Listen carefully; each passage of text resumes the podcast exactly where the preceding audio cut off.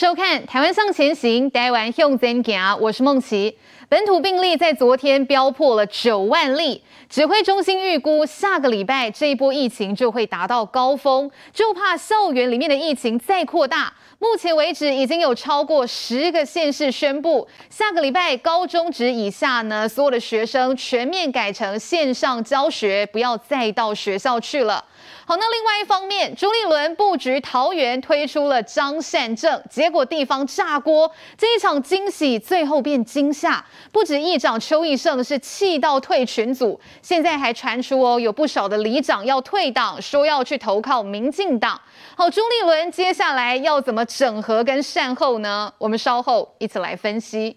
好，我们赶快先来介绍今天现场的来宾。首先，第一位邀请到的是政治评论员陈才能。孟琪好，大家平安，大家好。好，再来欢迎到的是民进党立法委员张宏禄。孟琪好，大家好。好，左手边邀请到的是民进党发言人谢佩芬。孟琪好，大家好。好，再来欢迎到的是国民党台北新议员秦惠珠。主持人好，大家好。最后欢迎到的是台湾世代智库执行长陈冠廷。各位好。好，我们先来看到的是指挥中心预估下个礼拜这个疫情就会达到高峰，在台北市、高雄市相继宣布下个礼拜高中职以下改为线上教学之后，现在统计全台湾已经超过十个县市要跟进了。好，最新的停课讯息，接下来一起来看我们的完整报道。学生在家对着电脑线上学习，面对严峻疫情，台北市开第一枪，下周高中以下全面远距教学。宜兰、新竹县市、台中、台南、高雄、屏东等超过十县市都纷纷跟进。不过新北市采都会与偏乡分离，由学校自己决定，只有都会七区学校采线上上课。去学校上实体课程，说真的，他要面临比较大的风险，但是他相对确实学习成效比较好。十二岁以下。小孩不能单独在家，那家长一定要防疫照顾假。云林县长张立善五月十九号宣布不跟进停课，结果脸书被家长灌爆。我本身是想要停课啊，对啊，太严重了啊。我们也是希望停课啊，因为太严重了啊。没想到深夜十二点政策急转弯，张丽善再 po 文，经过讨论，五月二十三号到二十九号全面暂停实体上课。昨天我们本来。认为的哈，应该是实体跟线上哈，啊，让我们所有家长因应哈，啊，但是呢，我看到很多的家长还是希望啊，能够线上教学哈，他们比较安心，所以我们也紧急来做讨论哦。而同样宣布停课的还有苗栗县，在下个星期一，就五月二十三号到二十七号，我们就改采所谓的一个线上教学。我们是很赞同这样的政策，只是说在这个通报通知上面。那我们是不是能够争取更多的时间，让家长有一些提前准备的状况？疫情升温，指挥中心预测下周将达高峰，包含苗栗、台中国中小及高中远距一周，而国九高三生则远距教学到毕业前。但针对幼儿园、补习班、课照中心，苗栗弹性办理，台中则正常上课。而云林县彰化县高中以下学校下周也都改成线上教学，会让我们的家长放心，也会让我们孩子的受教权不受影响。云林县彰化县十九号原本不跟进，面对民意反扑，二十号马上改口调整决策，就怕疫情烧进校园，恐怕一发不可收拾。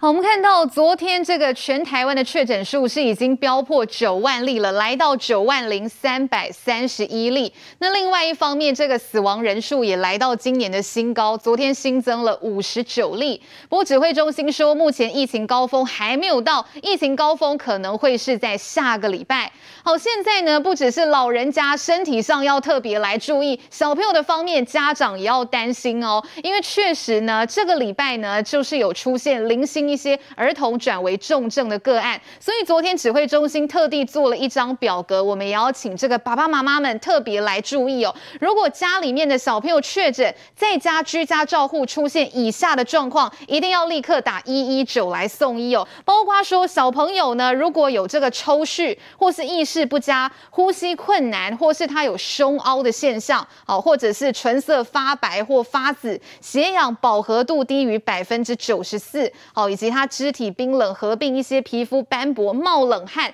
真的要请家里面的家长一定要特别注意，出现以下的症状，立刻拨打一一九哦，来赶快来就医治疗。好，那另外讲到这个可以去上学的小朋友，现在高中职以下、高中国中国小六都方面，下个礼拜已经全部都要来停课了。可是这不是真正的停课啦，是不用去学校上课，而是改采远距教学。好，不过其中呢，我们先来看到双北的部分，台北呢是已经讲了，下个礼拜一到礼拜五哦，五月二十三到五月二十七，通通改采远距教学。那新北市呢比较特别，新北市幅员辽阔哈，所以分成都市区跟这个比较偏乡的地方分开来看。好，在三重啦、芦洲、新庄、中和、永和、板桥、土城这七个行政区是采取居家线上教学的。好，那另外在桃园市、台中市、是台南市跟高雄呢，通通全部都已经改采线上教学了。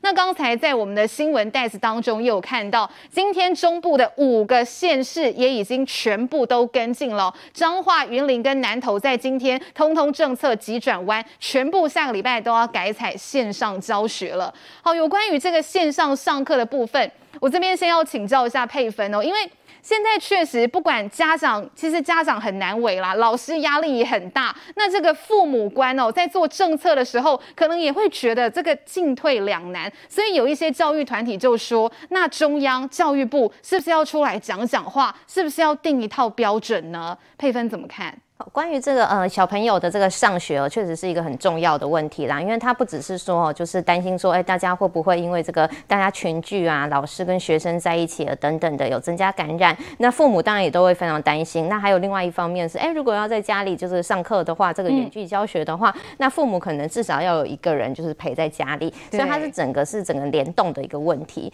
可是哦，台湾虽然说说大不大啦，但是说小也不小，就是说我们现在疫情仍然看各个县市仍然有不同的这个比例不同的分配，那目前呢，就是直到目前为止看起来是北台湾比较严重一点。那南台湾可能因为这就是也慢慢的有开始，就是也可能走向比较多一点的病例数等等。所以说这个我就是为什么这个是县市首长在负责，就是因为他要因地制宜哦，我看说哎这个县市怎么样，或者是他附近的这个可能联动的生活圈怎么样，一起来决定。所以说这个要中央直接下令说，哎那只一定一定就只能怎么样，只能不能怎么样。有些时候其实反而不见得能够。给这个地方这么大的弹性，那这也是为什么我们看到说，这各个县市会做一些就是处呃第一线的一个处置。可是像新北的部分哦，其实是我看到很多的网友啊等等，都会到侯友谊市长的这个脸书上去留言啊，就是说，哎，希望停课或怎么样，希望给一个更强烈的、更更直接的指示。因为我们看到其他县市基本上就是县市首长下的这个命令，算是蛮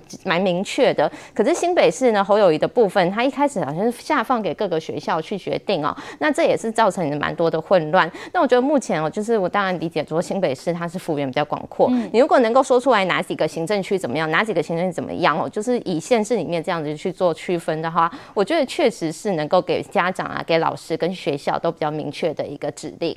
哦，昨天全台是新增九万例的确诊，今天的疫情会怎么样来发展？一起来看最新的记者会。好，我们各位媒体朋友们，大家午安！谢谢大家参加今天指挥中心的记者会。那我们今天仍然是由哈我们陈指挥官来亲自主持。那出席的有我们劳动部王尚志王次长，啊，有我们医疗应变组的罗一军副组长啊，以及我们资讯处哈黄一鸣黄处长，也是我们指挥中心资讯组的副组长。那首先呢，那我跟大家报告一下，那我们目前啊今天新增的一个病例数。我们今天确定啊，今天公发布的本土病例有八八万五千七百二十个，好，那比起昨天啊超过九万个来的少了一些。那境外移入的病例数哈有四十一个，也比昨天好来稍微少一点。那死亡个案数有四十九个，好，比起昨天五十九个好来减少了一些，好。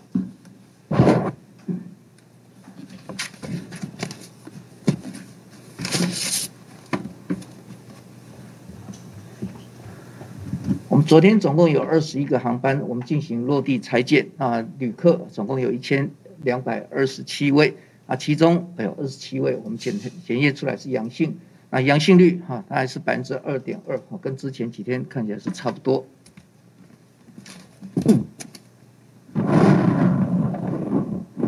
今天早上有两个航班好进行落地采检啊，旅客总共七十三位，那检验结果都是阴性，好，那跟之前哈也看起来数目也是差不多的哈。那接下来就请我们指挥官师傅啊，请多副。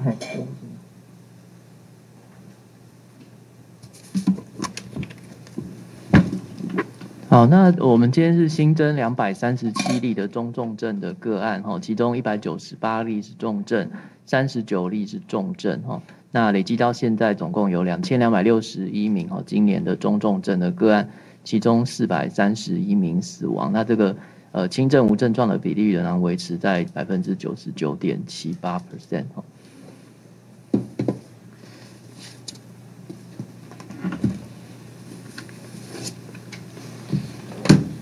在四十九位的死亡，呃，今天新公布的四十九位死亡个案当中，哈，呃，四十八位是有慢性病，那有一位没有慢性病，有接种过两剂的疫苗。那整体四十九位当中，有二十一位哈是没有接种过任何一剂的疫苗的。那年龄当中，哈，这个大概将近一半，二十四位哈，这个年龄是超过八十岁哈。我们今天的个案是，呃，从九十多岁哈，年纪最大到这个三十多岁都有。其中在这个列表的部分跟大家说明，在年纪最轻的，应该说最呃比较轻的三十多岁的三位哈，两男一女，那三位都没有接种过 COVID-19 的疫苗，那本身都有慢性疾病哈，像是神经系统的疾病或者是慢性呃肾脏疾病需要血液透析哈，那本身都是在染疫之后有罹患肺炎或者是。呃，呼吸衰竭等等这些并发症而不幸过世。那整体来讲，就是说，大概目前看起来，整个呃死亡的个案还是比较集中在有这个慢性病哈的长者哈，其中大概呃都有一半左右是未接种这个疫苗的长者哈，所以还是特别提醒呃长者要去接种疫苗。那在这个大家比较关心的一些呃床位数的部分哈，呃，因为呃常常媒体朋友都会问这个双北的这个呃医疗量能，所以我们从今天开始也把这个台北跟新北的这个呃床数的部分把它列出来。我们其实中央跟地方用的是同一套的系统，所以大家这部分去跟地方求证的话哈，应该他们列出来的床位数也会跟我们列的是一致的哈。所以目前来讲，全国的这个。如果以登记的这个呃空床率来看的话，是百分之四十七点五。那双北这边因为个案数比较多哈，所以空床率略少，是百分之三十到三十四左右哈。那疾检所的部分呢，大概跟先前都差不多，大概跟这个防疫旅馆都在四成上下哈。那当然我知道，就第一线的医护人员可能会觉得说有床哈，但是因为现在因为整个社区的疫情，当然也会往医院这边蔓延哈，所以有蛮多的医护人员是因为本身确诊，所以在家在家休息，或者是因为确诊的关系被框列为这个同住家人确诊，然后被框列为接触者哈，要采取。零加七或三加四等等这些方式哦，所以在医护人员的照顾上，可能会因为这个有床，但是因为医护人员人人数减少的关系，又会形成就是说有一些床位还是没有没有人去可以执行这个医疗照护，或者说有的时候是因为这个病床刚有人出院要执行一些清消等等这些情形哦，所以这个空床数大概代表的是一个登记的情形，我还是会实际上以。各个医院实际照顾人力跟这个照顾分配的这些情形哈来呈现，那但整体来讲，就是说医疗量能并没有真的到这个所谓崩溃的这种情形哈。我们目前跟一些一线的这些医院的医师们的了解是说哈，大概当然这个整个疫情的压力都还在那边哈，不过就是说就呃床位的这个入住跟出来来讲哈，并没有说有这样子，就是说很拥塞到就是说呃要在呃。大排长龙在呃急诊外面等候很久很久的时间，这样的情形经常在发生。然后我们会密切来监视整个这个床位入住跟调度的一个情形。那现在来讲，就是说整个北部的疫情是呃在高峰的阶段，那中南部的疫情可能在慢慢攀升，所以整个全国的这个床位的情形也是需要跨区这边来一起。好，今天我们台湾的整体的确诊数还有死亡个案都较前一天来讲都是比较少的。今天的全国病例数是八万五千多例，而新增的死亡个案则是有四十九例。好，不过呢，确实这个疫情在北台湾还是相较于中南部来说还是比较严峻的。不过洪路委员其实指挥中心已经有讲了哈，罗毅军预测下个礼拜整波的疫情就会进入到高峰。那中南部的疫情其实哈。是是会变得比现在可能还要稍微再严重一点，这也是一种必然的趋势，所以我们才会看到，其实现在全国已经有超过十个县市都说，下个礼拜哦，这个高中以下的小朋友都不要再去学校上课了，直接就留在家里面来线上教学。不过确实我们看到还是有一些县市还没有公布啦。那做这个决策的时候，我相信其实地方政府可能也真的都觉得蛮为难的。委员没有错，我们这样看起来哦，这疫情的高峰啊，哈，应该是差不多，就像指挥中心讲的，可能下礼拜就是高峰。不过我个人认为，这个高峰啊，也不可能哦，说马上变成了二十万多少啊，不可能啦。大概我觉得就是啊，九万、十万、十几万这一个，因为。台湾的人，大家口罩都戴得好，所以这个高峰不会像有的国外这样，是一个山峰型的尖尖的下来。嗯，有的都是翻倍哎。对，那我觉得我们台湾这样子应该缓坡上来，然后是一个类似台地的这样子，然后再慢慢的这样子下来。所以可能这一个十万的这个确诊人数可能会维持个一个礼拜或者是十几天、两个礼拜，我觉得会是这样子下来，哈，这样下来。所以现在很多的学校啊。就开始说要要不要停课？我个人是倾向认为停课啦。嗯，因为啊哈，很多这个国小的的学童啊，其实还没有打预防针嘛，还没有注射疫苗嘛。那你让他去暴露在这个学校的环境，你要知道，小小孩子你叫他一整天口罩戴着，我觉得是很困难的事情，一定会拿下来。好，那拿下来了之后呢，这个互相交叉感染的就就多了嘛。那啊，然后呢？老师不会被感染吗？大家都是好像是同学同学哈，学生。老师。老师不会吗？老师第一个老师风险高啊，第二个老师如果风险高，怎么上课？老师如果染疫，要不要隔离？要不要在在家里？那你这样子会恶性循环嘛？你到最后没有老师的话，连线上上课都不行呢。嗯，好，所以我个人会比较倾向说，就是说啊哈，下礼拜。哦，就全部都线上上课，我觉得这是比较好的，对疫情也好，对整个学校的运作也好。好，那日子到底是不是要一个礼拜，还是再多？要看下礼拜的疫情，再去做最后的，要不要再延一个礼拜？我觉得这样子是比较好的啦，这样子对学生来讲，对老师来讲，整个都都会比较好。但很多人也也忽略了哈，哎，今天是五月二十号，是总统就职周年，但。明天跟后天是国中会考，哎，哦，国中会考，国中会考很重要。国中会考对于一个国三的学生来讲，国中是是非常重要的一件事情，呢，是，对不对？所以，哎，明天如果你要会考的人，那个学生如果他感染了怎么办？那是不能去考的呢，对不对？所以我，我我我我都会觉得说哈，这一次的像有的学校已经提早了，就有的国三的或什么的就已经啊，就是都线上上课了。对，好，那像我看现在有有很多哦，还是说什么哎哎国三高三呐，就一直上课啊，上到这一个毕业典礼前一天。我跟你讲，国中的来不及了，高中的是还来得及。嗯，为什么？你不能让他有染疫的风险，那办他人生最重要的考试之一，他没有办法考，这个谁都不能陪他的，欸，这是他一辈子的，欸，所以我个人是认为，就是说哈，可以，就是说。停课哈，停一个礼拜或两个礼拜，我倒觉得我，我、个人真的是比比较倾向赞同。为什么嘞？这是学生的权利啦。如果一整个哈，他学习的过程那么长，那现在的疫情是这样子的话，嗯、少个两个礼拜，我不认为会对他未来有产生多大的影响。但是如果像遇到国三跟高三的那个，他要考试的话，是对他人生一辈子的影响。哎，这个我们要要要要要去考量这个，要帮他们着想啊，要要去考量这个哈。那。很多人问我说：“哎，那你们新北啊，是到底是怎么样啊？怎么会啊？呃，有七个区就不用上课？那我看新北市的说法是都会区，嗯，都会区。可是我就一直觉得很奇怪啊。从新北这样子看起来的话，新店不是都会区耶，新店人口也很多呢。那为什么没有新店？嗯，我就不知道新北的这这个标准在哪里。好，那。你说你的都会区新店没有，我觉得很奇怪。那戏子也算人口多的地方，也没有哈。而且你要知道哦，戏子跟台北其实就交界。那你看人家台北五月二十三到二十七都全部哦进行远距教学。那戏子跟台北，那有的人是住在那边，那那学区的划分到底会会不会造成哎？有的哥哥要上课，弟弟不用上课，这都是问题。所以我，我我会觉得说，新北市你虽然要做这个决定，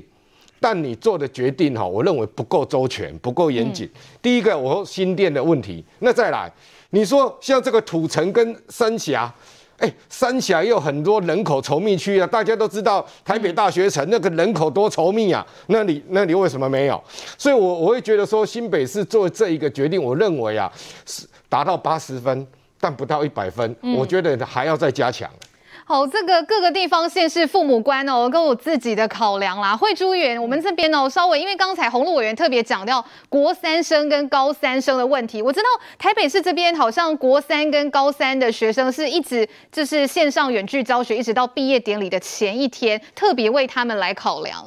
因为他们会考已经结束了，剩下的学校也不会去再上新的课程，所以就让他们去做一个远距的教学。那我想，这个疫情来讲啊，每一个县市不一样，它有这个疫情的高低。它有城乡的差距，还有就是家长的意愿，这些通通要考量。台北市其实相对来讲是单纯的，因为我们是一个比较完整的一个都会区啊、嗯哦，虽然也有蛋白蛋黄区，但是差距不大。像新北就差距很大。新北啊，我在那边当过观光旅游局的局长，它至少有十个区。嗯，人口是只有几千人到一万人，哈，比方说这个北海岸，哈，还有这个呃贡寮地区，还有这边的这个平林地区，山很多，它那边连网络都不稳定，所以你要远距教学，第一个城乡差距，哈，家里是不是有这个电脑，而且每个小孩有一台，第二呢，他那个网络稳不稳定？好，那我觉得这个都是要考虑的，所以我可以体谅新北市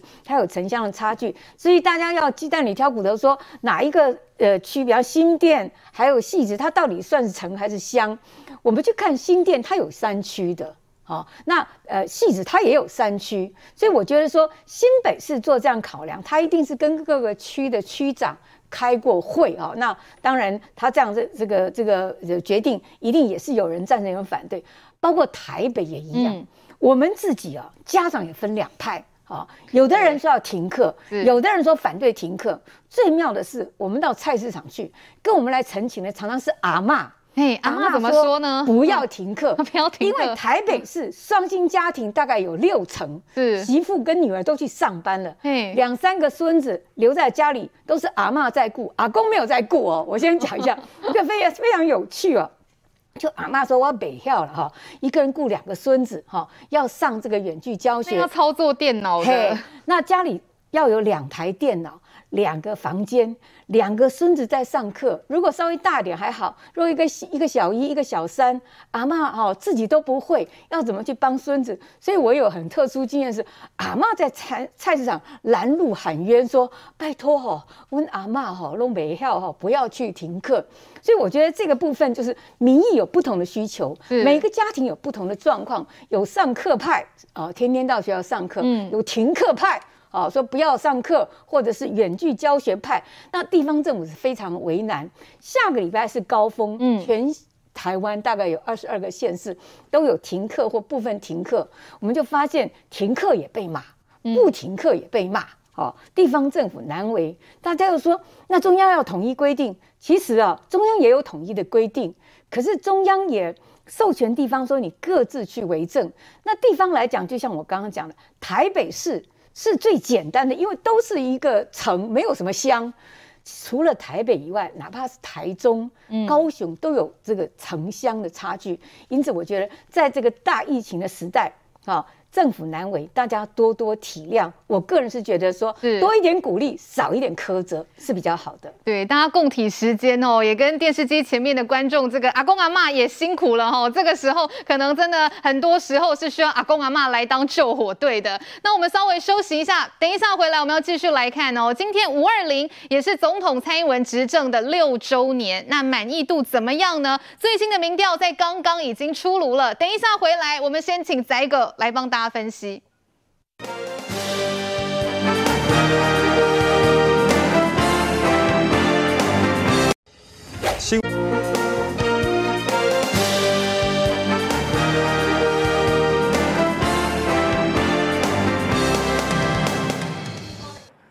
总统上任届满六周年，人民对总统满意吗？根据台湾民意基金会的最新民调数字，蔡总统声望百分之四十六点二，比上个月下降三点七个百分点。六周年的评价，民众给他打了六十一点五五分。不过，疫情确诊数字攀升，紧张氛围中，疫情指挥官陈时中领军的指挥中心民调只得到五十九点五三分。若是从政策来看，蔡总统施政满意排行榜第一名的是对外关系，高达五成六民众满意；第二是国防事故、两岸关系。排第三，经济表现第四，发展国产疫苗第五，第六名的司改满意度只有百分之三十七点三。请蔡英文总统不要再只顾冷冰冰的民调数字，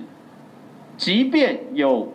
多少的施政满意，但是对于这两个月确诊的飙高疫情的严峻，人民直接的愤怒跟担心还有焦虑，这才是现在台湾社会必须要处理跟面对的问题。就职六周年了，在国防、外交，在全世界上得到大家的赞同。那在国内呢，经济内政其实从各项的民调上看来，也都数据非常的漂亮。我想啊，这是台湾民选总统以来最好的成绩的。蔡总统第二任期的期中考成绩，蓝绿各自解读。另一份由中华亚太精英交流协会所公布的民调，则针对蔡总统两岸关系进行调查，有近半百分之四十九点。二的民众满意蔡总统的两岸政策，不满意的将近三成。对于蔡总统处理两岸事务有信心的民众有四成八，不过没信心的也有三成六。比较难能可贵的是，执政到现在六年了哈，呃，没有所谓的跛脚的问题哈，所以原则上来讲哈，在两岸议题或者外交、国防议题来讲哈，这个蔡总统还是可以具有主导性哈。在不同的题目里面哈，都都还是出现了百分之三十到百分之四十的不支持。那这里面呢，哈，还是呈现出台湾的这种民意分歧的现象，哈，我认为还是很严重的，哈。学者分析民调，提醒注意民意分歧，若可取得台湾共识，依然是蔡总统剩下两年的任期最重大的挑战之一。好，今天五二零总统上任的六周年，今天有两份的民调，我们先从台湾民意基金会所做的民调先来看哦。他们呢做了这个蔡总统施政，民众呢满意哪些项目的排行榜？第一项民众最满意的就是对外关系，好，高达五成六的民众是觉得呢非常好的。再来是国防事务，两岸关系排第三。好，那另外一部分呢，红色的这个部分就是民众不满意的排行榜，不满意第一是针对发展国产疫苗这一项，那第二是经济表现，第三个不满意的是司法改革。而总体来讲呢，民众来帮总统打分数，今年二零二二年，好，这个平均的成绩是拿到六十一点五五分。好，不过这个分数我们要从整体来看啦。宰哥，其实你看到这一张图哦，是这个整理的这样子的趋势图，从二零一六年到二零一二二年，好，这六年当中六一点五五，这已经是六年来最高的数据了，宰哥。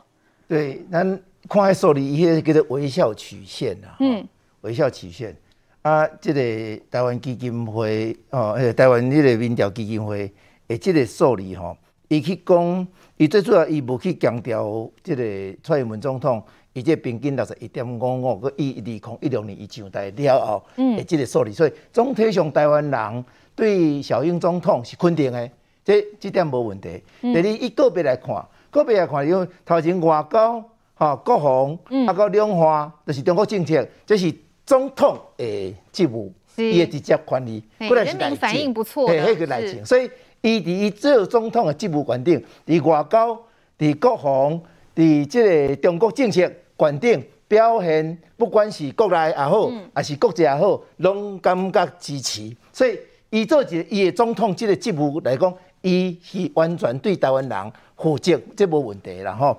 啊，第二内政的部分，比如讲伊经济以下这个数字，因为这个数字咱来看，咱来参这中国武汉病毒，吼，甲做伙看，会当伫咧中国武汉病毒这一二零二零年一月二十冲击到即嘛，毋是干那台湾受到中国武汉肺炎，因为封规个封城，喺世界。封两年拢无法度做生意，咱台湾阁会当维持伫咧经济上要将近五十个这支持度，咱台湾的经济发展率嘛伫咧全世界嘛伫咧头前，所以咱是伫咧足艰难直接对抗病毒，佮对抗在野党诶这喙烂的情形下维持安尼的状态，吼，所以伫咧即点内底嘛值得肯定啦吼。第三，咱去讲着病毒吼，因为最主要。即个即个民调吼，是要讲即个病毒所产产生的无信任感。嗯，咱赶快用这个即份即份民调吼，因为民调毋是一个一个来看，咱长期来看，长期来看呢，伊即个台湾民调，这个民意基金会的调查，赶快对即个总统的当一个一个赞成诶满意佮无满意的比例，回到二零二一年诶五月。迄个时阵，咱进入三级，吼，迄个时阵赞成，吼，赞成的四十五点七，反对的四十一点二，隔顿个月变成反对的四四十四点五，吼，赞成的四十三点二，但是到七月时阵，佫回到倒来四十五点四，比四十五点二，迄是二零二一年，所以即摆来看，即马这五月，五月是四十六点二满意。无满意是三十九点五，那以这一年的比例来看，表示台湾人对民进党蔡英文总统的这个防疫是肯定的。好啊，但是这个奥密克戎，咱面临就讲，到底伊过去的清零，哎，所有的这个病毒拢无要走向病毒共存，伫这个调查嘛显示，咱台湾人会当接受讲参病毒共存，但是因为这个政客，比如讲台北市有槟榔的伫咧化休，吼，国民党伫咧化休，你看拄啊迄个，迄个台北县选出来迄个立法委员，搁咧化休，即个是造成咱的民众开始到底是要清零，还是要并存，这产生一种矛盾。这个矛盾就是显示伫咧即个满意佮无满意，但是伫咧即个情形下。佫会当有遮尔悬的支持度，嗯、就是表示讲，陈市长也好，还是苏贞昌院长也好，还是蔡英文总统也好，还是赖清德副总统也好，因所表现出来的防疫是得到台湾人的信任。但是回头讲，回头讲到倒来讲一个上实际的问题啦。奥密克戎的这个病毒是针对五十岁以上会产生较大的风险，吼。你若三针拢无做诶，即卖诶数字足清楚，甲你讲诶，就是你会去治疗中等症诶比例至少是五十趴以上啦。只要你有做一针以上，你就降低；你有做甲三针有头的，你的比例才零点二一尔啦。所以回头倒来爱考卷，咱即马伫咧五十岁以上、六十五岁以上，三针做无够的人，大部分拢是国民党执政诶，尤其像花莲县啊。台东县啊、苗栗县啊，这老大人做无够的，风险搁伫后壁，所以咱的即波的高峰可能会超过十万，可能会超过十五万，哦、嗯。但是，迄就是到迄个时阵，咱台湾就行向参即个病毒共存的即个所在，所以即马去烦恼，当然爱烦恼囡仔啦，吼。啊，但是囡仔拄啊，逐个拢有讲啊，逐个有共款的无共款的心情。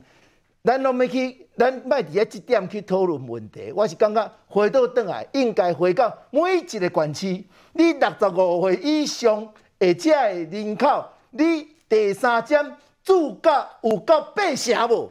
你若有超过规个全国平均，咱参即个病毒共存诶迄个基础就存在啊。所以较重要诶是三针爱做好够。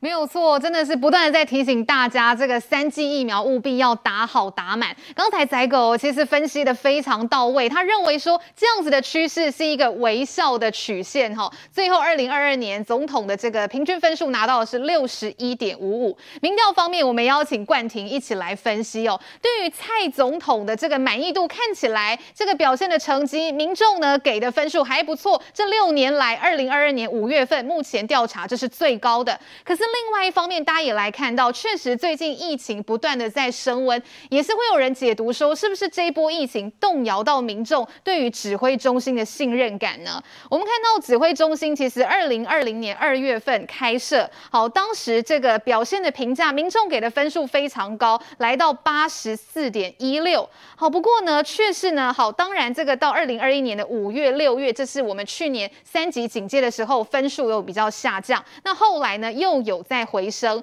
可是确实现在又进入了疫情的另外一波的高峰，现在的分数来到五十九点五三哦，跟过去最高分的八十四，确实是有一段不小的差距。冠廷这边怎么来看现在民众对于政府这样子的反应呢？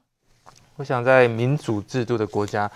这一种民调的起伏是非常正常的。那除非你是在呃其他集权的国家的话，那你可能会看到一致性的，就不会有微笑曲线，他们就是大概就是一条线这样子。嗯、那当然，这个指挥中心在疫情初期的时候，果断的做境外阻隔的这种决断，当然有效得到全国国民的信任。嗯，那在初期的时候，嗯、特别是现在的现在的病毒跟初期的武汉出来的病毒是完全不同的，那时候的致死率相对非常高。那也没有有效的疫苗，根根本也甚至没有足够的资讯资料去了解到这个病毒会对这个一般民众的影响。那经过了两年的防堵，我们现在有对疫情的整个蔓延的方式，还有它的这个病毒的种类，它的这种传传播的模式，以及疫苗开发等等，全部都已经备妥的时候，我们才面临这个 Omicron 的全面性的这个侵袭。嗯，所以在这两年多，我们争取到宝贵的时间。但是，呃，作为一个执政党，我们当然也必须要检讨一下，就是说，有什么事情是我们可以做得更好的，因为一定都有机会可以做得更好。那当然是这一两年中，呃，我们在口罩国家队之后，在疫苗的取得有得到很多友邦的协助，包含日本、美国，也就是在外交上面的成就，蔡总统在呃台湾民意基金会是呃在对外关系、对外关心上面是得到非常高分。我相信一部分也是因为。这种处置的方式得到民众的认可，但是在这个接下来的挑战就很明显，病毒上面的共存怎么办？那有需要很多的配套措施。那这些配套措施其实不仅仅是中央政府一个一个口令，所有的地方政府就一个动作，因为地方政府跟中央政府是属于互相尊重，甚至是会要互相协调的部分。这个时候如果嗯、呃、不协调，甚至互相指责的话，比方说看这个台北市，我看最近他们。跟中央的协调的那种做法，其实就蛮令人失望的哈。那就是不断的提出问题，但是没有提出解方，这一点我是蛮我是蛮遗憾的。那这样子的做法，我们必须要跨区域、跨部会、跨中央跟地方。我想这是接下来我们可以努力的方向。那从五月到接下来的六月、七月、八月，甚至是九月，我们可以一起的是拿其他国家的例子来看，与我们最相近的，比方说纽西兰。很可能不会有只有一波的这个高峰，嗯，它可能就像刚才委员刚刚提到的，有可能是这个高原，有可能是丘陵。那在这样的状况之下，我们要怎么样去面对这样的挑战？是指挥中心我们要说做好最好的准备。可是现在我们看到这个民调的起伏，只要五月过后到十月之间，台湾还会有一些除了疫情之外的呃挑战，比方说。有可能会遇到的就是气候变迁之后的这个水的问题，嗯，所以就会牵引到电的问题。那接下来在复合式的灾难之下，要怎么去面对挑战？这会是指挥中心我们必须要共同去面对的。这个时候，如果我们就先想好说要怎么样去把这个指挥中心的表现评价把它拉低，那在这个有些部分有心人是会这样做，那我会觉得会比较遗憾。那我相信，呃，基本上在此时此刻，尽管面临这么多挑战，但是台湾人民对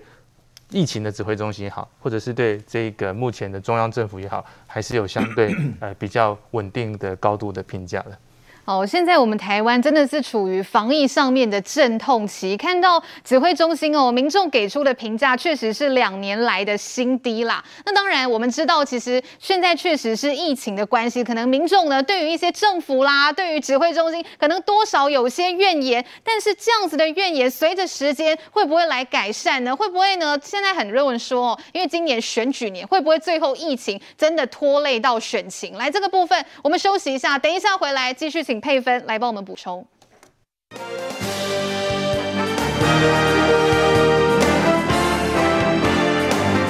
主持健康节目多年的女星白佳好，疫情爆发是不是现在蔡政府遇上的最大的挑战呢？刚才配分我们一直在看哦，这一张疫情指挥中心两年多来的评价，从八十四分这么高分，到现在最新的一份是不及格，五十九点五三。好，这是台湾民意基金会今天刚刚公布的民调。不过同一时间哦，另外一份卓越民调，它是调查说民众对于两岸的防疫政策偏好到底是清零好还是共存好？哎，其实呢，我们台湾的。民众有高达六成三是赞成现在跟病毒共存的，好，只有百分之十一点五选择这样子的动态清零，所以看起来其实民众对于病毒共存这样子的观念其实也是有共识的，但是怎么会在指挥中心的表现上面给出了五十九点五三分这样子呢？好，因为大家也知道说最近的这个疫情啦，这个呃，就是每一天的这个确诊案的这个不断的就是就是增加的情况之下，当然是人心惶惶啦，大家当然是多少会怕。嗯、可是另外一方面哦，随着就是我们台湾我们的指挥中心，还有我们在整个蔡政府的带领之下，其实也已经守了两年多了。从二零二零年的一月底二月初开始哦，这个这个武大家开始认识到这个这个武汉肺炎非同小可，一直到今天我们已经度过了多少关，在国外大家都已经在封。封城啊，然后在那个关在家里好几天啊，尤其是像最近上海的状况啊等等的时候，其实台湾人几乎都是活在一个平行的时空，几乎都可以就是这样很正常的生活。去年有三级警戒，但是也在大家的这个齐心协力之下，很快的又能够恢复相对正常的生活。最近这个疫情呢升高了，可是这个是 Omicron，就是 Omicron 呢，它就是在我们的就是全世界的这个研究之下，其他的传染力虽然是高，但是它的致死率等等的，相比之前的一开始的原始。株其他的变异株而言是相对而言比较减轻了，再加上说，包括说我们有疫苗啊等等，其实应该是说，我觉得台湾人哦，大家其实都是眼睛睁着在看的。嗯，现在此时我不否认说，大家确实是会比较紧张。嗯，可是呢，也是看到说，哎，这里是全球的一个趋势，好像每一个国家哦，就是都一定会这样遇到这样子的一个大爆发，甚至好多国家它都是爆发好几波了。所以这也是为什么我们现在一方面大家是认为说，确实也不能说就是继续这个。清零啊，等等，因为清零的话，可能就造成像上海的，既然大家上海这么一个繁华的大城市变成空城，变成那个好多个月，然后现在大家要逃亡，大逃亡潮，然后甚至北京也要跟进了，等等，这不是我们要走的路。那全世界的大部分的国家都在走这个共存的路，可是哦，我们在这个相对非常非常的平行时空，非常非常安稳，非常的算是很安全的一个环境之下，过了两年多，现在要走到共存，确实是有一段阵痛期。那我觉得这个目前这个数字的表。表现或许就是表现出大家这个阵痛期的一个必然的一个呃，就是需要一些调试。可是再说回来，我，就是蔡政府的这个过去的这个民调，我们都可以看得出来，就算是这个最近的这个新的民调哦，仍然是哎、欸、只有六十一点五五趴，甚至比这个二零一六年八月的时候，它都还高上一点了。所以我觉得说这个可以反映出来说，我们的全体的人民，这是市场上对于蔡政府的他的执政总体而言是肯定的。嗯，那尤其刚才才能哥也有讲到说，尤其对于像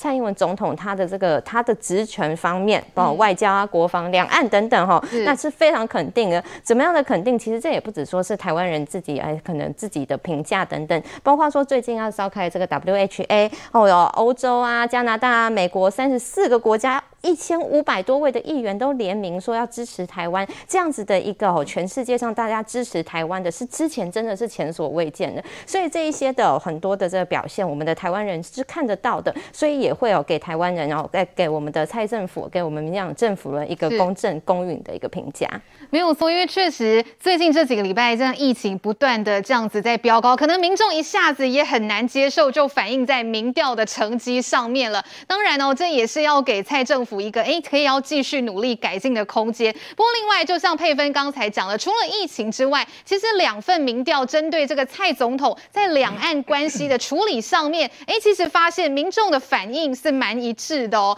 我们先来看这一份是台湾民意基金会哦，我们先来请教一下洪路委员，针对说蔡总统处理两岸关系的表现，哎，民众的满意程度是高达逼近五成哦，四十九点五 percent，好，不满意的是三十九点二。好，那另外一份呢？卓越民调所做的，我们来看到，这是蔡总统两岸政策的满意度。好，满意的呢也是四十九点二，好，不满意的二十九点一。哎，看起来民众的反应在两岸关系上，对于总统的政策都是买单的。没有错，我还是那句话哈，蔡总统到目前为止是我台湾有民选总统以来第二任的第二年，现在是做六年了，做六年到现在还有这么高的民调，我的个人哈，我从这样所有的民调，从以前到现在是啊，有民选总统以来台湾最高的啊一个总统的支持度，而且这是第二任哦，第二任哦，这第六年哦。有这么高的支持度，是有台湾民选总统以来最高的哈，这是这是一个。另外一个，以前国民党一直在说，哎呦，民进党哦不会处理外交啦，不会处理两岸啦。嗯、我跟你讲，这份民调就打脸啦，就打脸国民党说的啦。嗯、你看，都是五成的满意度啊，对不对？对那你看，有一些满意度大概不满意度三成，我跟你讲，是这些。我认为啦，哈，你就算做到一百分，他也是不满意的那些人。嗯，好，我必须很明白讲，因为台湾的这个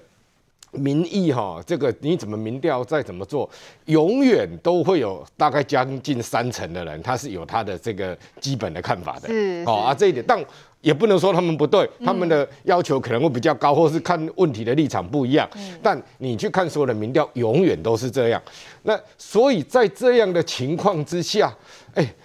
蔡总统有这种民调，我觉得很好了嘞。而而且哦，大家不要忘了哦，我们的整个外交，整个你会满意。大家不要忘了，这个外交的满意度，虽然我们大家这样子看，但是也是大家整个蔡总统跟整个行政院团队努力的结果才有这样。哎，我们台湾的能见度高，我我跟各位讲，除了中共的打压让我们得到国际的很多支持之外，从疫情发生之后。台湾对全世界疫情做了多少的贡献，大家有目共睹，所以大家也会在这个时间来说回报台湾的好，对不对？你看我们那时候的口罩外交，台湾 can help 什么这一种呢，一直出去的话，哎，全世界当然就会认同台湾是一个友善的国家嘛，台湾是一个有能力的国家嘛，台湾可以帮助其他国家的一个国家嘛，所以呢，这个整个民调上看来。也是可以看出这个趋势哈，这个我们的内政做得好，然后转外交，然后变成外交的支持度蛮高的。是。那这里有一个人，有很多人哈，今天有很多人问我说啊，你看哦，这一个防疫的这一个啊，这个指标哈，哎，很多人故意讲这个疫情，你看不及格，五十九点几啦，差那零点零几，他说不及格。我个人认为啦，哈，台湾的疫情啊，哈。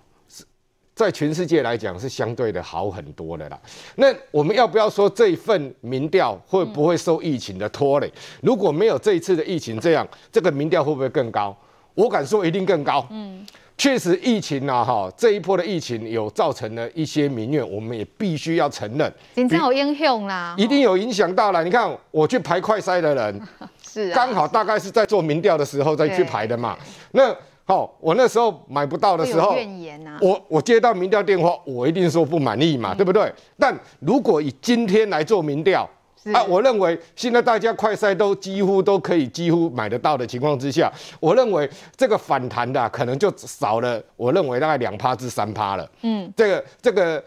疫情的哦，就不会说不及一定六成出头的满意度，因为你你。这一个哦，你你的民调今天出来，大概也是上礼拜做的啊，所以那时候这个快筛的的这个，我相信一定会影响，百分之百是受到这个疫情影响的。但你要说疫情这个不好吗？我我真的不认为耶。我我刚刚有看到一个民调题目啊，他们写说，你认为蔡政府有没有超前部署？对这个，是我跟你讲。我认为啦，这个民调的题目，我个人就认为有点怪怪的啦。好，你你你这样子有点是诱导式的民调嘛？诱导是说，哎、欸，这个蔡政府是不是哦？是啊，防疫准备不及，你就是诱导啊。我个人是会这样子啊，对不对？你如果要问的话，我个人认为会比较严谨的，应该是说，你认为蔡政府对防疫的准备做得如何？啊，这样要比较中性的题目去问，你才不会去诱导嘛，哈。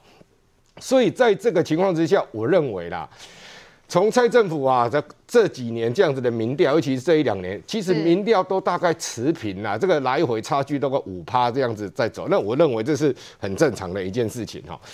我我认为，嗯，如果这份民调了哈，是这个每个很多的民调中心都有在做，我认为在两个月两个月后来做民调，如果疫情有受到有受到控制，有受到缓解。我认为所有的民调数据都会在往上多个五趴。哦，这个民调确实是要长期的来观察，这样子来看呢，这样子是比较精准的。现在哦，其实民进党政府呢最大的挑战就是要继续来跟 Omicron 的疫情作战，而国民党这边要伤脑筋的，则是在桃园的提名布局这方面。朱立伦接下来要怎么样包破网？这个鱼死网破真的补得起来吗？等一下，会朱议员要来告诉我们。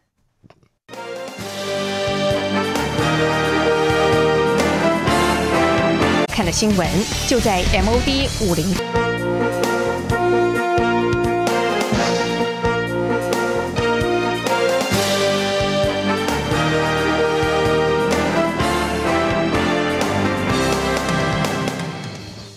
在野党竟然不寻求社会连结，而是跑去模仿执政党搞。天威难测。国民党主席朱立伦突袭征召前行政院长张善政选桃园市长，点燃党内怒火。早就布局的吕玉玲痛批党中央乱无章法，传出打算脱党选到底。将近一点的时候，主席才打电话跟我说，所以我是在完全不知情、没沟通、没有尊重情形。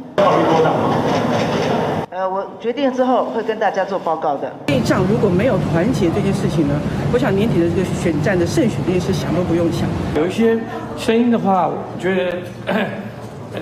党部的体系要去听一听吧，要去修补一下。党内有意参选的选战炸锅，身兼桃园党部主委的议长邱义胜也被蒙在鼓里。消息公布之后，他一连退出十多个党务群组，有党籍议员串联拒绝朱立伦跟张山镇来访。另外，议员说他漏接副秘书长江俊廷的电话，推测要来谈拜会的事，他不会回电。还有人已经跟党中央反映，有数十位里长酝酿退党，甚至还要投靠绿营。很粗暴的、很粗糙的就宣布的时候，我认为不是一个党主席啊，哈，应该展现的一个处事的作风。我对我国民党非常的相信，我主张朱立伦主席应该下台。地方人士群情激愤，朱立伦推出马英九任内的行政院长韩国瑜的副总统候选人搭档张善政，意图以大韩逼退小韩罗志强，却收到基层不挺的反效果。不仅党魁威信受损，张善政也难堪。张善政则摆低姿态，发文称赞罗志强能力好，会用三顾茅庐的精神请他帮忙。妙的是，韩国瑜也发文，虽然表达尊重立场，但意有所指，呼吁党中央在提名过程中要充分沟通协调，顾及党员同志的感受。韩家军、王浅秋甚至要朱立伦扛起责任。韩国瑜先生自己在脸书上已经发文了，他说呢，他是到前一天被告知，哦，前一天被告知叫做推手嘛。如果只是拿找人一起来背锅的时候，那变成只是一个，嗯，对自己不够自信吗？朱立伦强势突袭，没有人背书，反而引爆更大的战火。哦，朱立伦出了张善政这一张牌，但是看起来地方是舆论炸锅的。我们先来看到被提名的张善政，他在昨天晚间他发脸书说，罗志强是一个不可多得的人才，他接下来会用三顾茅庐的精神，请他来助这个一臂之力。不过罗志强这边有接受吗？罗志强现在心情一定是非常糟的。今天呢，惠珠议员，我们看到罗志强他发了一篇文章，吼，这个里面真的讲到已经这样了，是干不完啊！他说，这就像一个捉弄人的黑色幽默。怎么说呢？他说，在我越过两个超高门槛的同一天，结果我被淘汰了。什么样的门槛？他说，国民党党中央秘书长黄健鼎曾经讲过，如果我民调第一，而且得到地方的认同，那国民党还是会提名罗志强。这是国民党秘书长做出来的保证。哎，结果现在我们看到有一些地方团体，他们委托了这个友台所做的民调，罗志强人家确确实实在这份民调当中，不管是对战民进党啦，是派陈时中还是郑运鹏，罗志强都是第一名哦。就目前的阶段都是第一名哦。罗志强看到这份。民调可能本来很开心的，就没有想到呢，宣布的这一天马上出局了。嗯，惠珠议员，好，我自己啊是在桃园出生长大的，从小学到高中都是在桃园读书啊，所以对桃园是非常有感情，也有一些小小的认识。那桃园这几年变成了我们六都之一，人口也不断的上涨，变得更加的重要。但是桃园呢这几年有一些事情做的并不是很好，比方说像防疫。昨天桃园的这个确诊是一万三千人，比我们台北市多了一千啊八百多人，那今天也多了两百七十个。台北市的人口比桃园多了五十万人。可是桃园的确诊人数却连续好几天比台北市还来得多，可见桃园这个六都最新兴的六都之一啊，所以是非常非常重要的。各党希望在六都能够提出好的候选人，也是可以理解的。对国民党来讲，党主席朱立伦他做过桃园市的市长，嗯，他也跟我一样在桃园出生长大，当然对这个家乡呢，他觉得是呃不应该输掉的。那他当党主席有提名的责任啊，自然会想要好好的去掌握。不过，我觉得朱主席在这次的事件当中，恐怕又受伤惨重哦。那朱主席他在这个呃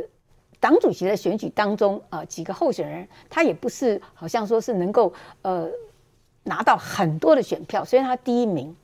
但是他还是有很多的这样子的一个呃选民没有投给他，包括党员了哈，就是在选举当中，嗯，所以朱主席的领导风格其实一直受到大家的质疑。那这一次罗志强到这个张善政，我们可以看到大家质疑最多的是朱主席的领导风格，对，跟他的决策的过程。哈，张善政呢是一个不错的人才。嗯但是呢，在整个过程啊，会让大家觉得不能谅解，也因此这两天呢，我想台湾政治新闻最火的就是张善政被朱立伦的党中央提名为桃园市长的候选人。嗯，这个火不但是新闻的火爆，也代表了火大。哈，对，不管是这个，尤其是在桃园的地方哦，对，不管是地方或者是说这个呃民意代表哈，都非常的火大。那这个部分，我觉得朱主席。无可讳言的，他是要承担的，怎么会有这样的一个过程？哈，之前密不透风，突然的被提名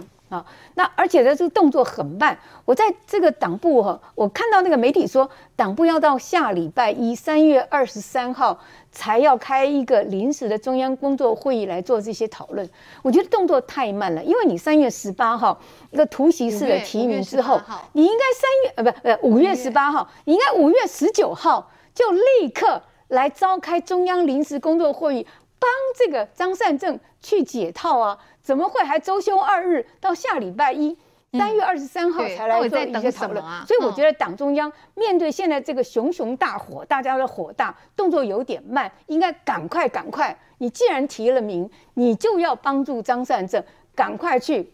做一些沟通跟化解，张善政本人也要做好努力。嗯，比方说，我觉得他这两天都在脸书上发文，我觉得这是不够的，他必须要赶快的去找所有的人哈去见面。比方说，第一时间就支持他参选的鲁明哲，你应该赶快去跟他见面呐、啊。那万美玲，他是国民党团的书记长，他也没有做很大的反弹，应该赶快去跟他见面呐、啊。那也有一些桃园的议员在脸书上或在媒体中说，他们支持张善政，那你也赶快跟他们去见面呐、啊。那些不高兴不跟你见面的人，先去疏导、疏通，然后再慢慢的化解。所以我觉得说这一局呢。国民党的提名一开局就是一个不是很好的局面，那接下来国民党更需要补破网，好好的去努力。不过这几天哈，我们看到这个舆论的风向哈，就是对呃党中央也好，对张善政也好哈，对他的这个批评声浪非常大，但是呢，好像没有办法很快的去扭转。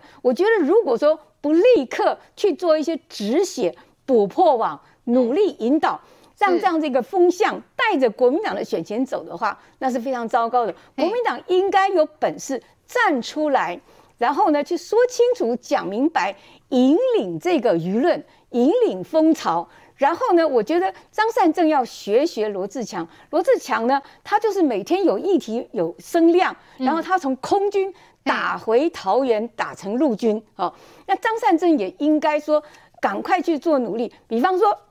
他要三顾茅庐拜访这个这个罗志强，那就赶快去，赶快去做，不要再等周休二日了，赶快去了。所以我觉得目前来讲，这已经是一个既成的事实。是国民党提名了张善政，这个过程中有很多的人不满意、反弹，以及大家的质疑，那就赶快要去弥补后面的动作，要做的既精准又好又快。否则的话，我觉得任由这样的一个反弹的风风向哈，以及大家的这样子一个负面的新闻占据的话，张善政这个好好的人才恐怕也会被糟蹋。张善政坦白说，他是一个不错的人才，也无可挑剔。但是呢，整个选战的节奏跟策略要再加强。我必须说，这整件事情其实大部分的人没有批评说张善政这个人哦，不会批评说，哎，这个人才到底好或不好。大家批评的是整个朱立伦的提名过程，甚至有人直接说了，奈五郎叫你丑陋来不在代际。佩芬怎么看呢？我这整个提名过程，包括上是这个当事人吕玉玲，他前几天还在桃园挂刊板呢，结果他在当天中常会开会之前的前一个小时才接到朱立伦的电话。这个吕玉玲当然很生气啊，她说党中央刻意隐瞒、跳过机制，真的乱无章法，让她没有办法接受。她说议长跟我也是一样的心情吧。我们看一下这桃园新议长哦，议长一根 key 嘎吼，当天晚上就退出了十几个跟国民党有关的群组。好，甚至现在还传出说有数十位的里长联署说要集体退党来表示抗议。我想请教一下这个佩芬哦，因为现在其实大家对于张善政，对于这个人，我刚才讲了，其实大家对他没有什么太多的批评，大家批评的是整个朱立伦处理这件事的过程。很多人说，哎，这比换柱更惨烈。是啊，其实当然这是国民党里面的事情啦，但是我们就是作为一个外人，我们看其实是真的觉得蛮不可思议的哈，因为提名是何等的大事，尤其是提名这个桃园市的市长，六都之一的这个市长，非常就是对于国民党而言，就是可能是有一点点希有有一些希望的。那很多人都说这个，因为它基本结构是蓝大于绿的一个地方哈，这么大一个事情，其实我想象中的一个提名记者会，我认识的提名记者会是一个大家大团结，大家一起来拱这个被提名出来的人，对。哦，我们之前这个民进党也提名了几波嘛，包括说我们提名宜兰县的这个县长候选人江聪渊，然后南投县的县长候选人蔡培慧的时候，因为那一场是我主持的，好，我们呢也有邀在地的立委，哈，宜兰我们邀陈欧珀，然后呢就是呃南投我们邀到这个呃罗美玲嘛，她同时也是我们党部的主委，一起来，好，然后在我们的主席哦蔡英文总统的这个加持之下，大家有一起就是一起喊喊动算呐，一起来就是表示说多么支持，这是一个何等的大事，而且提名的这一件事情。其实它就是一个你造势一个非常非常好的场合，你正式的就是向大家介绍你这个候选人出场，整个气势都要有。嗯、结果我们看到国民党的这个提名桃园市长是怎么回事？嗯、怎么搞得大家都好生气哦？大家都不欢喜呢？对，大家都好不开心，尤其是一个在地的这个龙头哈，这个桃园市长议长哈邱义胜，他除了说是这个桃园市的这个国民党的算是所有议员里面的算是领头羊以外哦，他也是这个国民党在桃园市的党部的主委哦，就是朱立伦任命的主委。哦，而且呢，他在这整个的，包括说讨那个国民党到底要派谁出来选桃园市长讨论之中，都一直都是非常非常有话语权的一个人。所以呢，结果把他气到他不去参加中常会，然后呢，就是现在不接电话，人就是退群组等等的，这是让人家觉得非常非常的匪夷所思啦。我是不太知道说是不是国民党本身就是缺乏这个民主啊，这个沟通的 DNA 啊，这个我不清楚。可是我就是从这个朱立伦这样子很多的这个操作来看，从刚才这个梦琪有讲到的之前的。换柱哦，把洪秀柱换下来，然后呢，导致这个国民党的死是非常非常的灾情惨重。然后呢，到之前郝龙斌哦，他就说，哎、欸，他直接发个新闻稿说我要聘这个郝龙斌当这个中评会的主席团主席。结果郝龙斌出来说，我没听说这件事，我没有要做。哦，后来呢，他又说，哎、欸，我又直接宣布说，哎、欸，新北市长侯友谊啊，台中市长卢秀燕来来当他当他们这个什么中央提名委员会的委员。然后这两个人也赶快跳出来说，没有没有，我们没听说，我们也就是谢谢你的好意，不做了哈。那这许许多多。都让人家觉得说非常匪夷所思啦，我是不知道朱立伦是不是。毕竟他选这个当主席的过程也是有点辛苦，但是呢，他当上这个主席之后呢，似乎就觉得自己好像是一个皇帝哈，嗯、就是呢，好像是哎、欸，我可以强人领导，我说什么你们就得听，我可能很像习近平啊，很像金正恩这样子。但是哦，就是从我们外界看起来，因为就是他实际上台湾就是一个民主社会，国民党当然你们是就是他们国民党内部的事情，可是呢，这他仍然是一个民主的政党，大家仍然呢会有声音啊，这样全台湾的人全整个社会也都在看，在我们外界看起来就会觉得好像。像是《甄嬛传》，好像宫斗一样，就是怎么会这么扯哦？那其实我觉得说，这对于这个，包括说他提名这个人选也好啦，对于这个选情也好，其实都非常非常不利的事情。这也难怪现在很多人都说，你真的要这个张善政，真的要有可能有希望的话，不是要善政啊，是要先善后。善后对，对，因为这包括说他把这个韩国瑜拿来吼当垫背，说哎韩国瑜好像也支持哦，马英九也说这个很好，结果韩国瑜在脸书上发的那一篇其实很清楚哎，他其实就是已经算是想的很完呃很直接，就是说哎没事不要扯到我哈，就是你们自己这个要好好的，你自己提的，你自己提的，而且你是前一天打电话告诉我说哎你要提这个张善政人，那韩国瑜他也说他作为一个党员，他现在没有公职嘛，他当然就是尊重啊，而且他也特别提醒这个党中央说你不要就是不沟通哈、嗯。那其实哦，就是我去看韩国瑜他脸书下面的很多的留言呐、啊，那种韩会去那里留言的啊，尤其是这种就是一千两千个赞的那一种，就留言之后大家都去按赞的那种，都是始终的这个支持者啦。哦，我就念几个来给大家听哦，因为字比较小，我就直接用念的给大家听哈。然后就有一个哦，他是得到一千七百多个赞哦，他就说什么，我来帮大家翻译一下好了。这个韩国瑜他说什么哦？就是第一个是一整天放话说我主动推荐这个章啊，这其实我是前一天才接到电话通知，才被告知有这件事情。然后二呢，党中央你没有做好协调，真的很糟糕。这是韩粉自己帮韩国瑜翻译的话哦，下面有一千八百个赞左右。再来呢，还有一个得到一千九百个赞的是说。我很爱韩总啊，也很爱呃，也很敬佩这个韩总。但是像朱立伦这样的党主席，我完全无法苟同，国民党会被他搞垮的。好，再来还有一个一千五百多个赞呢，他说情义相挺张善政啊，所以他们大家现在讨论重点不是张善政了，但是问题是白忙一场的强哥呢，好，就是在说罗志强呢，用这种方式哦封杀一个在国民党中生代最有战力的强哥，会不会太残忍了？哦，这不是我说的，哦这是这个下面的这个推文哦，就是最受欢迎的韩国瑜的支持者讲的，所以我真的是觉得说，哦，国民党我真的是看不太懂啦。但就是说，朱立伦怎么会把好好的一场这个提名的这个该是多么一个大团结、一个气势的一个出场呢？搞得这样子哦，就是所谓的鱼死网破也好啦，所谓的大家大分裂，甚至可能脱党参选呐，然后小鸡大家都呃国呃桃园市的这个市议员的这个参选人，国民党籍大家就是这样子，不知道无所适从啦，甚至里长说要退党等等，这真的是让人家觉得匪夷所思啊。这个提名大会应该是爱那欢天喜地，可是朱立伦怎么搞得大家这样子乌烟瘴气？过去的换柱风波这样的教训，朱立伦还没有学到吗？来，怎么这一次还是这样呢？等一下回来，我们再一起继续来讨论。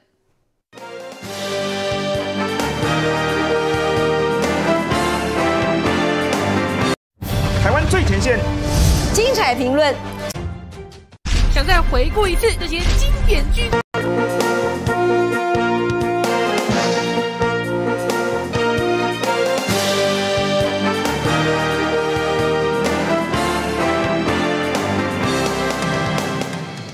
史上呢最粗糙提名，真的桃园地方很多人都看不下去哦。我先请教一下宰哥，其实说真的啦，这个国民党要提名谁？好，当然人家有他们的权利，提名张善政也不是不可以，只是事先为什么朱立伦不好好跟国民党其他哎有意要参选的人啊，为什么不事先跟议长打声招呼，赶上尊存之类？怎么什么都没做？还是说朱立伦他心中真的觉得没关系，那些人的感受我也不在乎呢？我们来看看现在朱立伦真的太太。有替帮啊！现在传出桃园市议会的国民党团总招哦，跟大家说拒绝党中央的拜访。如果党中央哎，你都自己决定好，你事后才来要我们来答应的话，那这样安内的算啊，这的没共啊！这难怪人家议长这么生气，退出群组嘛。宰哥，孟琪，其实刚刚那个秦惠珠委员哈，他比较保保留了哈。其实这有两个层次，一个层次是刚刚惠珠议员讲到是朱立伦的性格问题。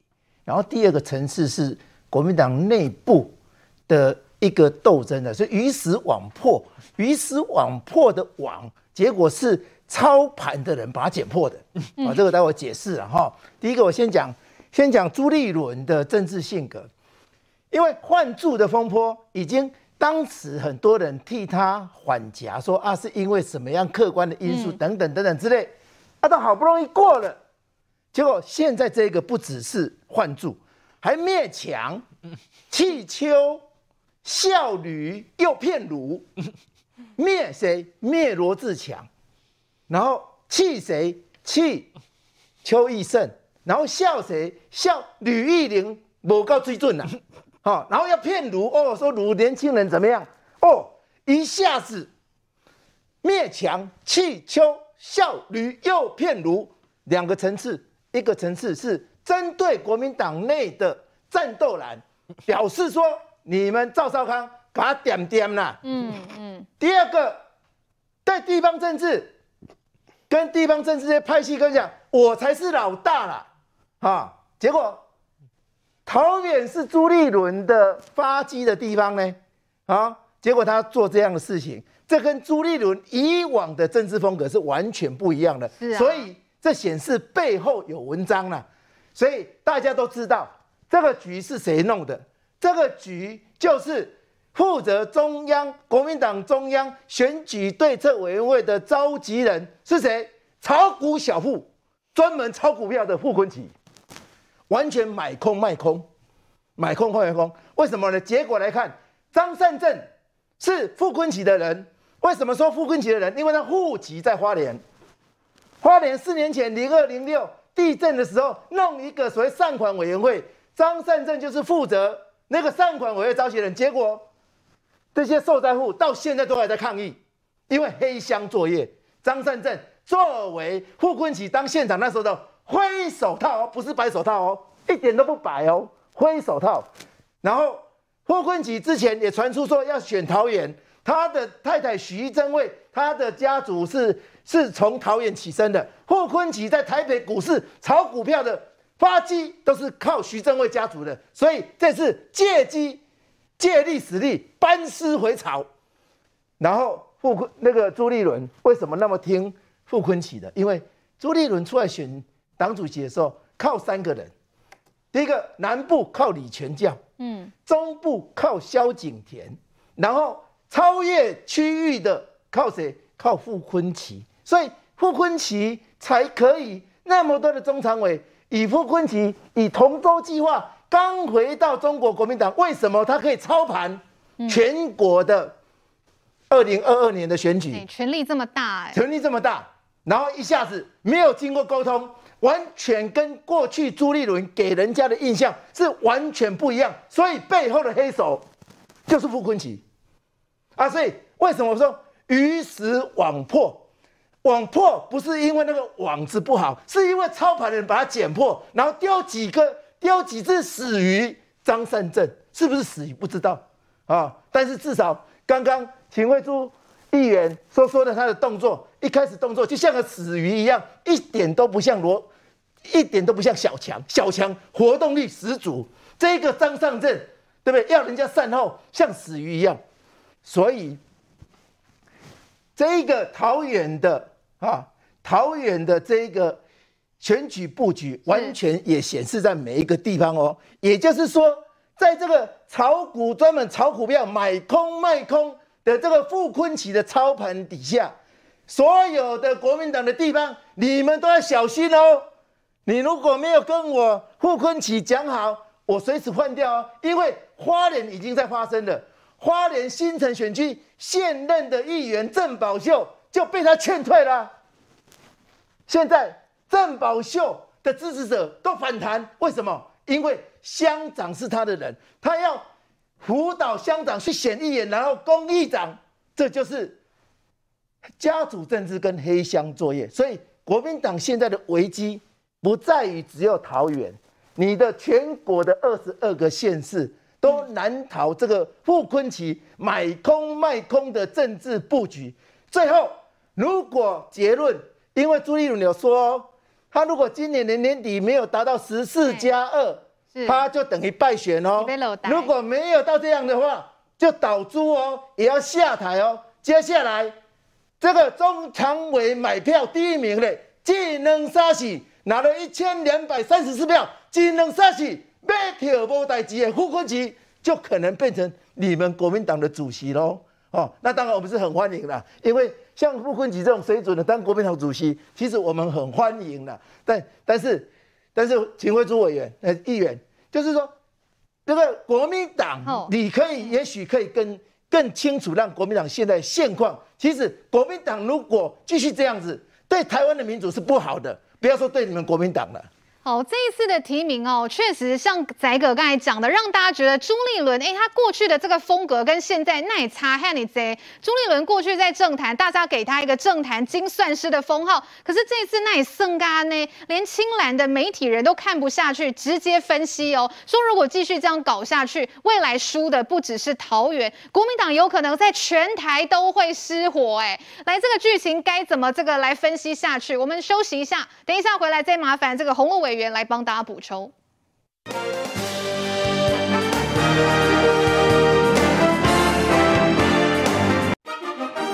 台湾的眼睛，明视，邀您一起发现台湾之美。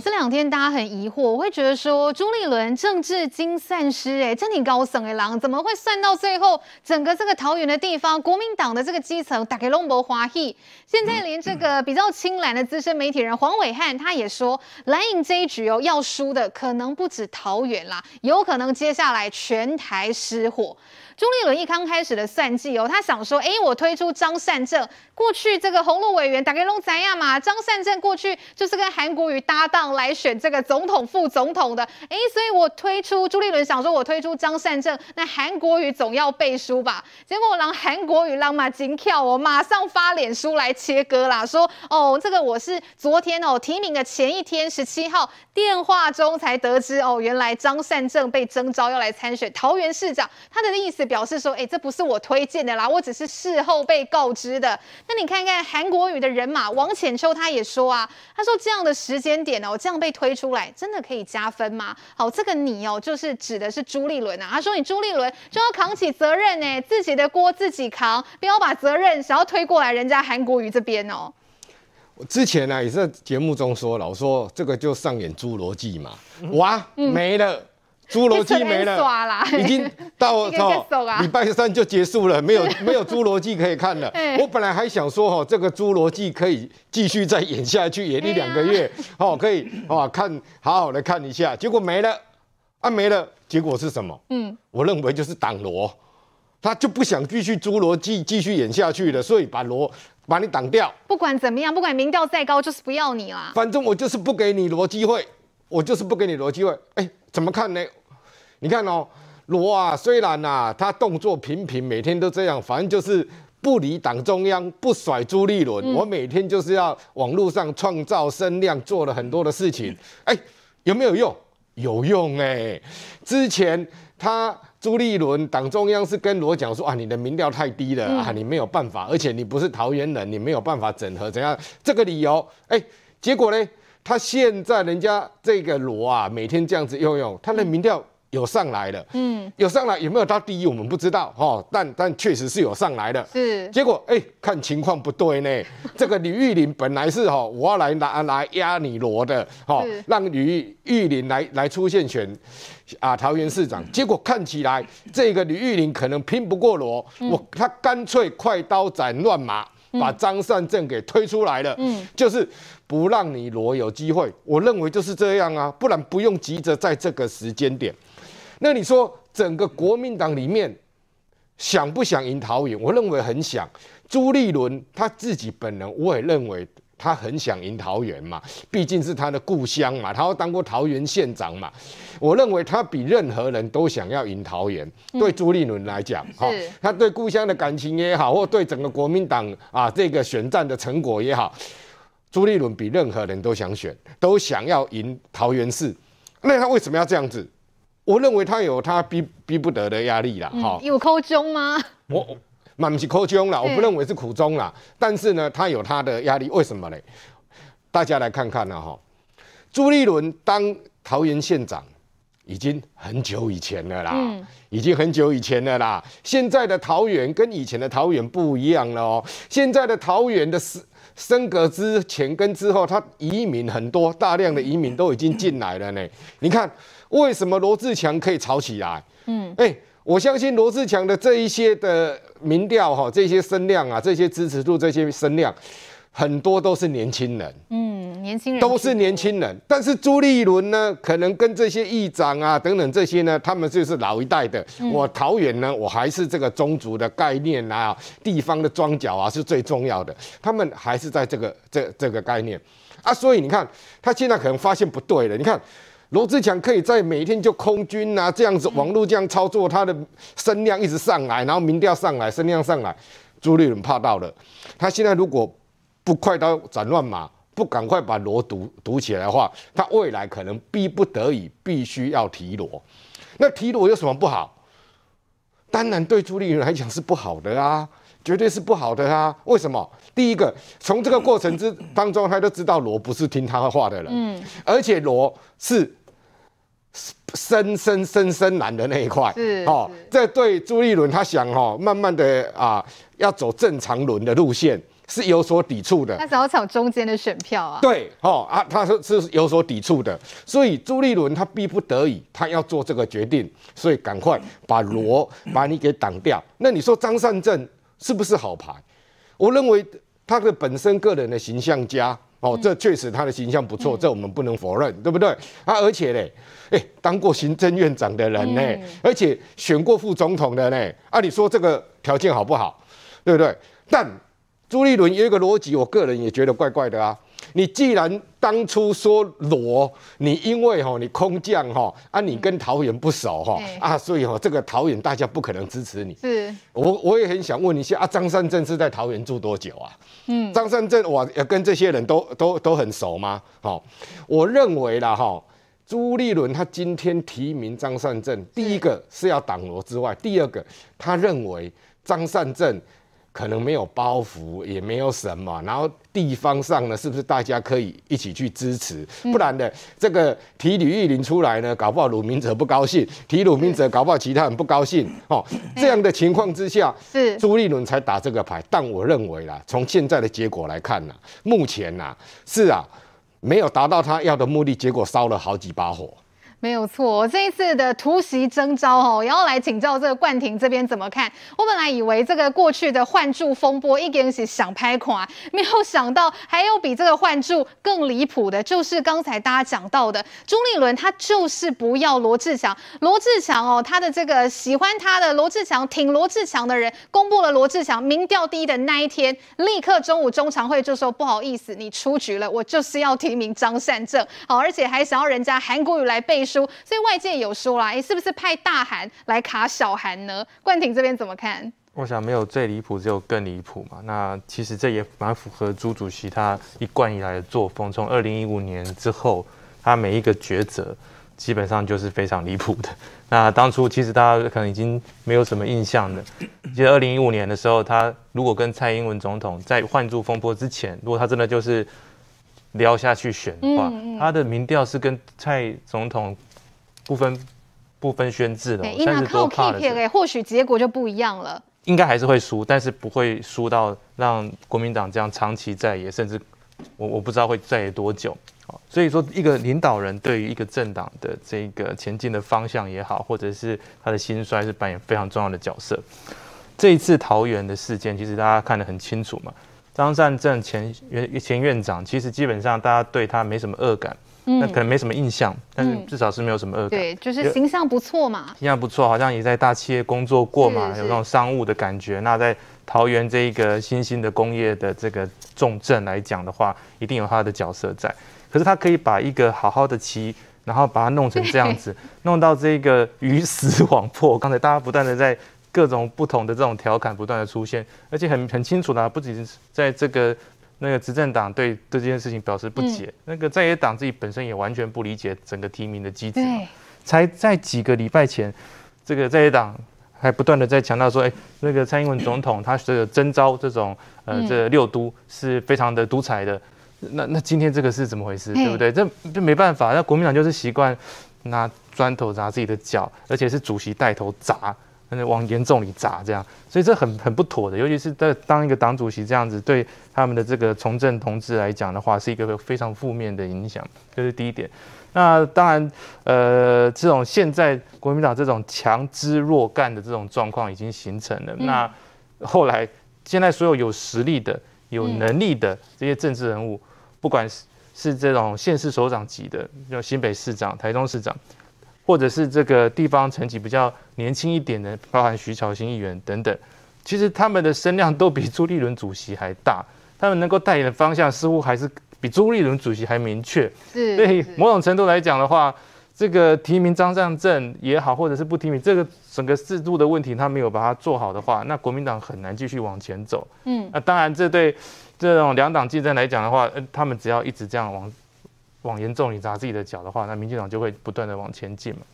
而且这对刚才这个财哥也有讲，这对两党政治来讲，或者是多党政治来讲，都不是好事嘛。因为这变成说我们没有不用讨论这个政策嘛。你你你们每天都会出笑话的话，那怎么讨论？怎么做政策的辩论？看样子就就没有办法。但是其实，呃，桃园经过这。接近呃要八年了嘛，哈，这个郑郑市长的这个经营之后，那从这个蓝天变绿地，它就是一个表示说任何事情都是有可能的，没有所谓的固有的，必须就是属于哪一个政党的，嗯，你只要努力去这个经营的话，都是有机会的。所以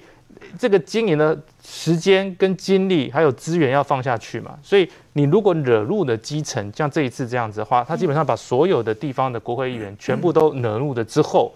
然后还其实奇怪，前几天还看到那个鲁明哲，那鲁明哲委员好像有，好像哎，好像收口说如果征召就会，哦，我们以为 OK，哇，有在协调，嗯，就突然蹦一个张善政，这个实在是非常让人家震，非常非常震惊，非常戏剧化，比这个 民事的法院堂还更戏剧化。应该我们要做一段这一个 朱立伦的这个风波的，所以这是非常不妥的。那总而言之就是说。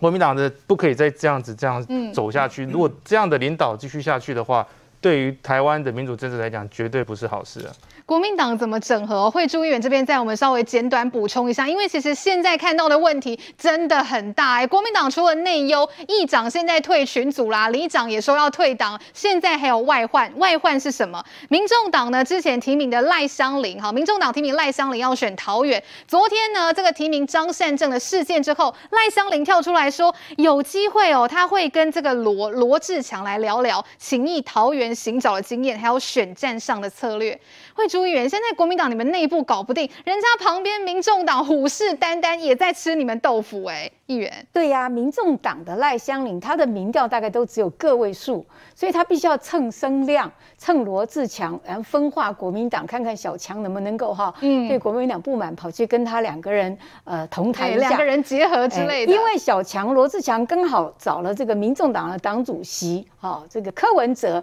一起呢。有一些座谈嘛，所以我觉得赖香林他在这个已经被边缘化的情况之下，嗯，出来打国民党一巴掌，一巴掌，这个策略上我们是可以理解的。但是我相信，哈，张善政出来，这个赖香林大概就会出局了，哈。如果是呃吕玉玲或者是说罗志强，赖香林跟他们还旗鼓相当。但是如果是张善政，恐怕赖香林哦，距离张善政这个差距就非常非常遥远了。张善政没有什么好挑剔的，我们看大部分人跟他比，其实都比不上。他建中毕业，台大毕业，史丹佛大学的硕士，康奈尔大学的博士。做过这个民间的宏基的相关的这个副总经理，Google 外商企业的这些执行长，然后他做过政务委员，做过中华民国第一任的科技部的部长，做过行政院副院长，做过行政院院长，而且他一辈子都是无党籍。那他在当行政院长的时候，创下这个中华民国历史上极少数看到的这个无党籍的行政院院长。嗯，那时候大家还记不记得？台南有一个大地震，当时的台南市长叫赖清德，行政院院长张善政在过年的时候不眠不休去台南去了几十趟，协助赖清德去把这个地震的事情给处理好，赢得很多绿营的支持。所以张善政本身无懈可击，哈。那但是我觉得这个过程朱立伦处理不好。嗯、那朱立伦当然我觉得他有压力，他六月一号要去美国，他希望大家关注他在美国的一些表现。哦他下个礼拜要提名蒋万安，是哦，蒋万安呢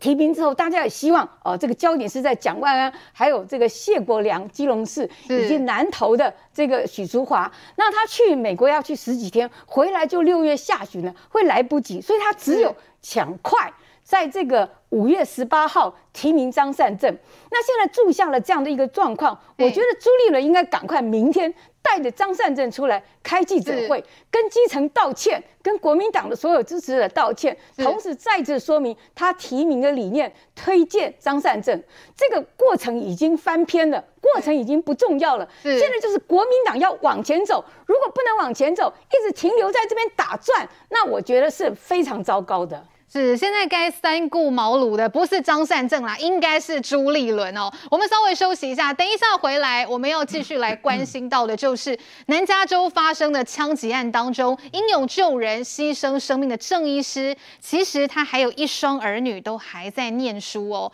所以长老教会是发起了募款，希望能够来帮助郑医师的家人。有关于相关的资讯，我们稍后回来一起分享给大家。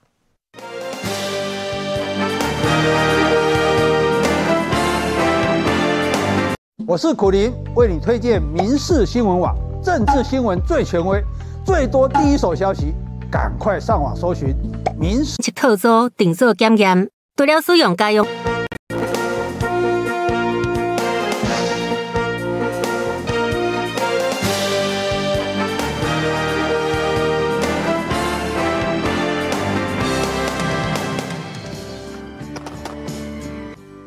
神参与防御性射击课程，这是在橘郡枪击案中舍身救人的郑达志医师。他生前曾参加这个自我防卫训练组织，他们也抛出这段影片悼念郑达志。长老教会更替他的家人发起募款行动，不到两天就涌入了五十万美金的善款。有人留言感佩郑医师英勇救人，也有人说被他的无私勇敢深深感动，为郑医师的家人祈祷。很多的包含美国人哦，就是非台湾 i w a 的美国人也踊跃的捐款，我也会想要尽一份心力哦，那帮助他的家人。捐款行动踊跃，但更重要的还是要避免悲剧再度发生。台湾人公共事务会就在美国发起联署促查合同会。因为他们认为周文伟是合统会议员，而这个是由中国控制的组织，推动中国并吞台湾，并煽动对台湾人民和台湾支持者的仇恨，所以要透过请愿敦促 FBI 将合统会列为恐怖组织，并调查他作为外国代理人实施暴力和宣传的行为。利用更多的国际媒体的力量、国际组织的力量，让这样的一个合同会赶快让大家看出他背后的一些呃目的，还有他的黑手到底是谁。绿营立委力挺，而在台湾的六十个本土社团也呼应联署，要求台湾政府也立即清查台湾内部跟统促会有关的各种团体组织，并以国安法等严格执法，阻止仇恨及暴力在台湾蔓延。橘郡的枪击事件，让国内外都对统派的暴力行径提高警觉。在谴责暴力的同时，其实我们现在各界呢都是在缅怀这位英雄的医师郑达志。其实佩芬哦，大家深入了解才知道，郑医师其实还有一双儿女，目前是还在念书的。这也是为什么呢？长老教会目前是发起了一个募款的活动，希望说这个各界的募款啊、善款来帮帮这些还在念书的儿女。好，那目前累计的金额，哎，其实节目进行当中好像已经超过了五十万美元的善款。这也是大家呢希望来帮帮这个郑医师的家人，因为如果没有这个郑医师当天这样子英勇的站出来来挡枪手，这一次的这个死伤恐怕不只是这样。确实是这样子哦。其实这个郑医师在当天非常英勇的行为，我们都有看到，也真的觉得非常非常的感念呐、那当然也是对于他的这个不幸的罹难呢，我觉得非常非常的哀悼哦。那郑医师这样子哦，必须要让他这样子付出生命的这一件的这个枪击案，也是让我们是真的是觉得非常的痛心啦。毕竟说就是这是一个以台湾人为主的台湾的基督教长老教会的一个呃一个聚会的活动，然后竟然就发生这样的一个事件。那我想，不只说是台湾的媒体非常的关注，其实美国的警方也有在已经做侦调的动作，然后包括说美国的媒体啊，美国的，尤其是台侨、台湾的很多的移民哦，因为我自己之前在美国这个留学啊、工作的时候，其实也跟跟很多的就是移民台呃移民美国的台湾人，或者是长久住在那里台湾人都有很联络，大家的感情都是非常的密切的。看到这个这个呃非常不幸的新闻，都是觉得非常非常的哀悼，非常的难过哦。但是其实我们也看到说哈，就是其实呃我们台湾、美国两边都非常的哀悼，可是与此同时，我们看到中国却在做很多的政治操作哦。他们的媒体一开始是因为还一开始事实还不明朗的时候，只知道说发生枪击案的时候，他们是做比较事实性的报道。哦，就是发生什么事情，他们这样子报道。可是哦，后来就是得知道，哎，这个就是凶手啦，他是这个合统会的成员之后，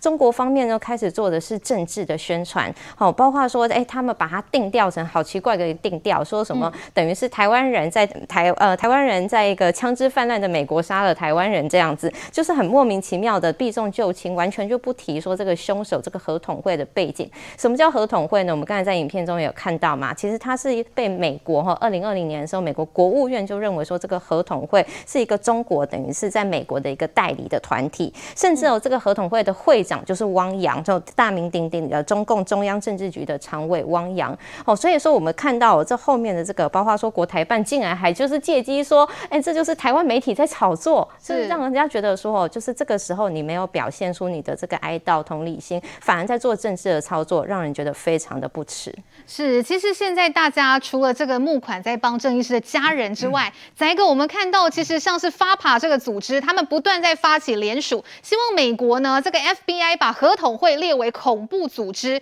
不过在中国的官媒哦，其实呢他们是闭口不提合统会的哦，就是希望故意来划清界限。来这个部分，宰狗怎么看呢？而且不是哈，不是刚才你讲的啊，这个合同会都啊，佩文有讲。伊诶，即个会长就是迄个中国共产党政治局的常委汪洋，然后伊诶副会长就是主要咧操作即个团体，就是中国共产党诶统一战线部统战部诶部长尤权尤权，吼，所以伊伫咧全台全世界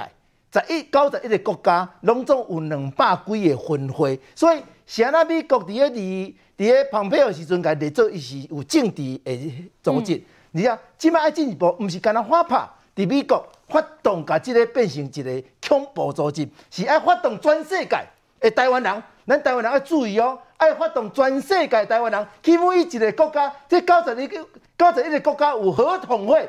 诶组织，拢爱甲伊提报做恐怖组织。咱回到倒来国内，回到倒来国内，大家记无？甲李总统破产的，甲李登辉总统破产的，甲巴田与一抬头的，这拢参周文伟共款。